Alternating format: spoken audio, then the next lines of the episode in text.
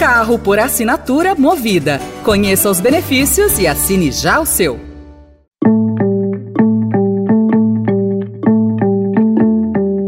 Olá, começa agora mais uma edição do Notícia no seu Tempo, um podcast do Estadão para você ouvir as principais informações do jornal.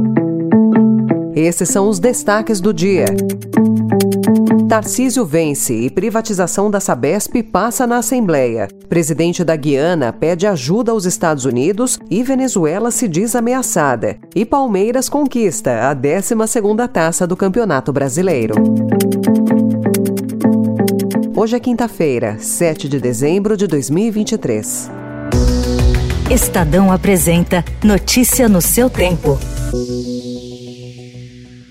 Eu gostaria só de dizer que não fui inconsequente em nenhum momento em dar sequência essa sessão. Era justo com todos vocês que ficaram a semana inteira fazendo debate e que nós tínhamos planejamento de forma democrática que fizemos, fizéssemos hoje a realização do referido projeto. A base do governador Tarcísio de Freitas na Assembleia Legislativa de São Paulo aprovou na noite de ontem a privatização da Sabesp, a companhia de saneamento básico do estado. Foram 62 votos a favor e apenas um contrário ao projeto do governador. A oposição se ausentou da votação e pretende questionar judicialmente o resultado. Durante a sessão, houve tumulto nas galerias da Alesp e manifestantes contrários à privatização entraram em confronto com policiais militares que usaram gás de pimenta.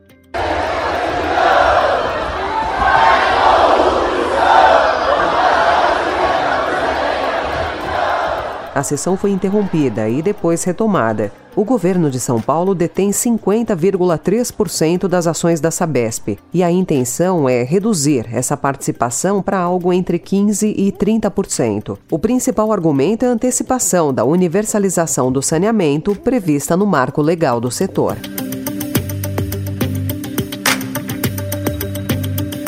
O Ministério da Fazenda pretende estender por mais três meses o programa Desenrola, de renegociação de dívidas de até 20 mil reais de pessoas físicas. O programa vence no fim deste mês. Após dois meses, a segunda fase do programa, mais focada na baixa renda, mobilizou menos pessoas do que a primeira, apesar dos incentivos do governo e da cobrança limitada na taxa de juros. Dessa maneira, o governo vai editar uma medida provisória, provavelmente na próxima semana, estendendo estendendo o prazo de vigência até o fim de março de 2024 e rebaixando os requisitos para adesão ao programa.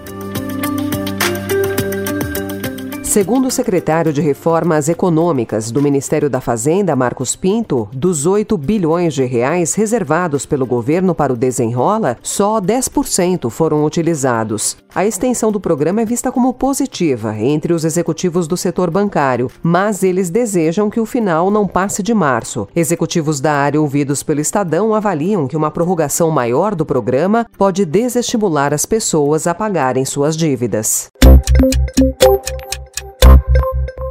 Bom dia, mais um programa Conversa com o Presidente. Bom dia, Lula. Bom dia, presidente. E nós estamos aqui num dia muito especial, porque se a gente voltar um ano, o que, que vem à E ontem, o Tribunal de Contas da União acatou parcialmente uma representação que aponta o uso da live semanal Conversa com o Presidente, produzida pela empresa Brasil de Comunicação, para promoção pessoal do presidente Lula. O TCU encaminhará recomendações ao governo, alertando que a estrutura oficial não pode ser usada para promover a imagem do presidente, ministros e demais ocupantes de cargos públicos. Os pontos a serem corrigidos não foram detalhados pelos ministros ministros.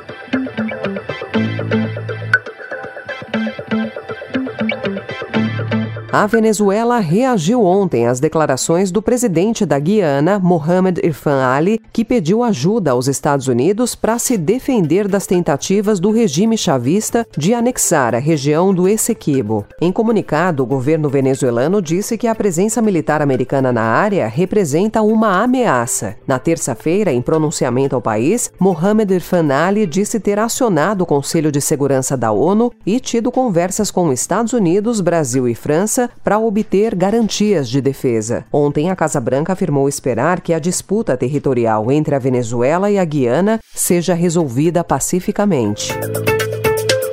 A Procuradoria-Geral da Venezuela pediu ontem a prisão de 13 líderes da oposição acusados de traição à pátria pelo envolvimento no que chamou de complô internacional para sabotar o plebiscito de domingo sobre a anexação do Essequibo, território rico em petróleo que pertence à Guiana, mas é reivindicado pelo governo chavista.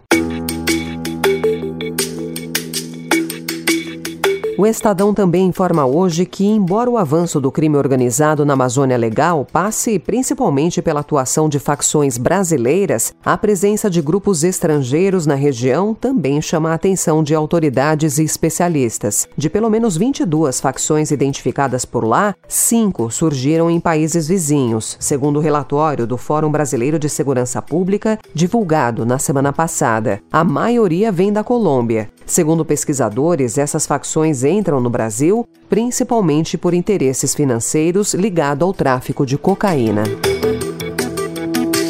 O Ministério da Justiça e Segurança Pública afirmou em nota que tem ciência dos números e lamenta o crescimento do crime organizado nos últimos anos. Para enfrentar esse cenário, a pasta destaca a criação do Plano Amazônia Segurança e Soberania, que deve investir um total de 2 bilhões de reais na região.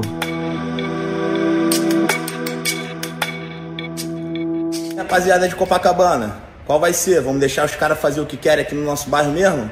Cadê a nossa rapaziada de 2015 que botou esses caras tudo pra correr? E aí? Não tem polícia, não tem nada, não tem viatura? Chega, rapaziada. Não dá mais não, hein?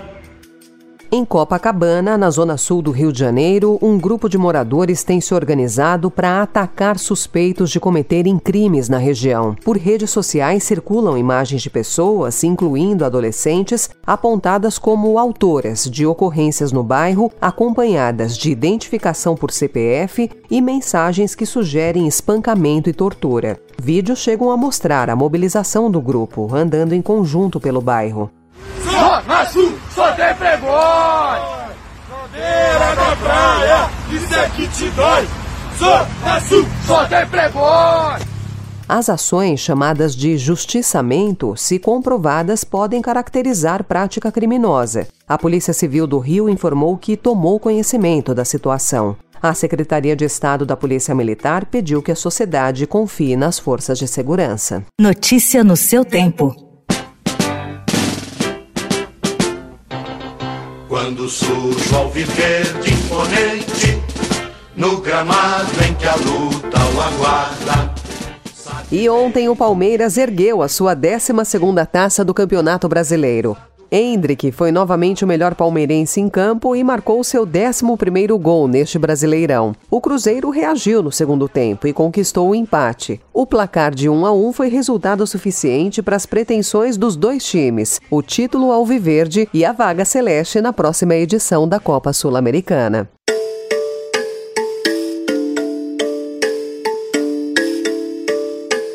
Essa foi mais uma edição do Notícia no seu Tempo, com apresentação e roteiro de Alessandra Romano, produção e finalização de Mônica Herculano. O editor de núcleo de áudio é Manuel Bonfim. Você encontra essas notícias e outras informações em estadão.com.br. Obrigada pela sua escuta até aqui e até amanhã. Você ouviu Notícia no seu tempo. Carro por assinatura Movida. Conheça os benefícios e assine já o seu.